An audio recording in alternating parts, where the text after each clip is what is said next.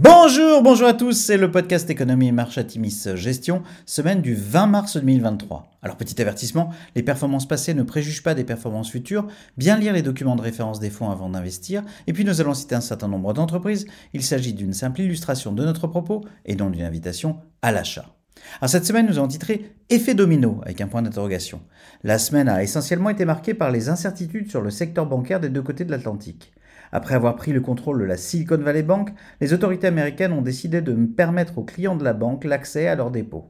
La signature banque a par ailleurs dû aussi être fermée. La Fed a mis en place une ligne de financement d'urgence pour les banques avec des conditions très favorables. En fin de semaine, un consortium de 11 banques américaines s'est aussi engagé à déposer 30 milliards de dollars auprès de la First Republic Bank, établissement également en difficulté. Le mouvement de défiance s'est étendu à l'Europe avec le soutien par la Banque centrale de Suisse du Crédit Suisse et un impact très significatif sur les bourses européennes. Le mouvement de Flight to Quality a continué cette semaine avec de nouveau un net tassement des taux longs US, le 10 ans US finissant la semaine à 3,82% contre 4,59% la semaine précédente. Le 2 ans US est passé de façon spectaculaire de plus de 5% à 3,82% en fin de semaine.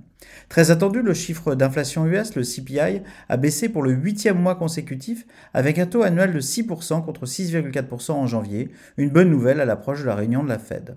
En Europe, malgré les turbulences constatées sur le secteur bancaire, la BCE a relevé ses taux directeurs de 0,5%. Le Conseil des gouverneurs de l'institution s'est déclaré, je cite, prêt à prendre des mesures nécessaires pour préserver la stabilité des prix et du système financier dans la zone euro. Anticipation de récession oblige, le prix du baril de pétrole perd 13,3% sur la semaine à, 66,3 dollars le baril, un cours au plus bas sur 15 mois. Sur la semaine, le CAC 40 chute de 4,1%, le SP500 progresse de 1,4% et le Nasdaq bondit de 4,4%. Alors du côté des sociétés, eh bien peu de publications cette semaine. Aux USA, Adobe publie des résultats et un chiffre d'affaires au-dessus des attentes et revoit ses prévisions à la hausse. En Europe, Mersenne publie un chiffre d'affaires en hausse de 15% et une projection en ligne avec les attentes pour le chiffre d'affaires et au-dessus pour les bits.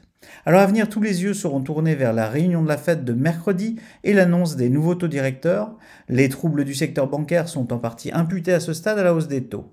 Malgré les déclarations récentes de Jerome Powell, la Banque centrale américaine pourrait modérer sa politique de hausse. Le consensus attend à une hausse de 0,25%. Le devenir des dossiers bancaires en difficulté, comme First Republic Bank aux USA et surtout Crédit Suisse en Europe, seront aussi clés, avec l'espoir porté par tous d'un effet domino évité pour l'ensemble du secteur bancaire. L'annonce de la reprise ce week-end du Crédit Suisse par UBS est une bonne nouvelle relative, l'ampleur de l'impact sur les créanciers de la banque restant à définir.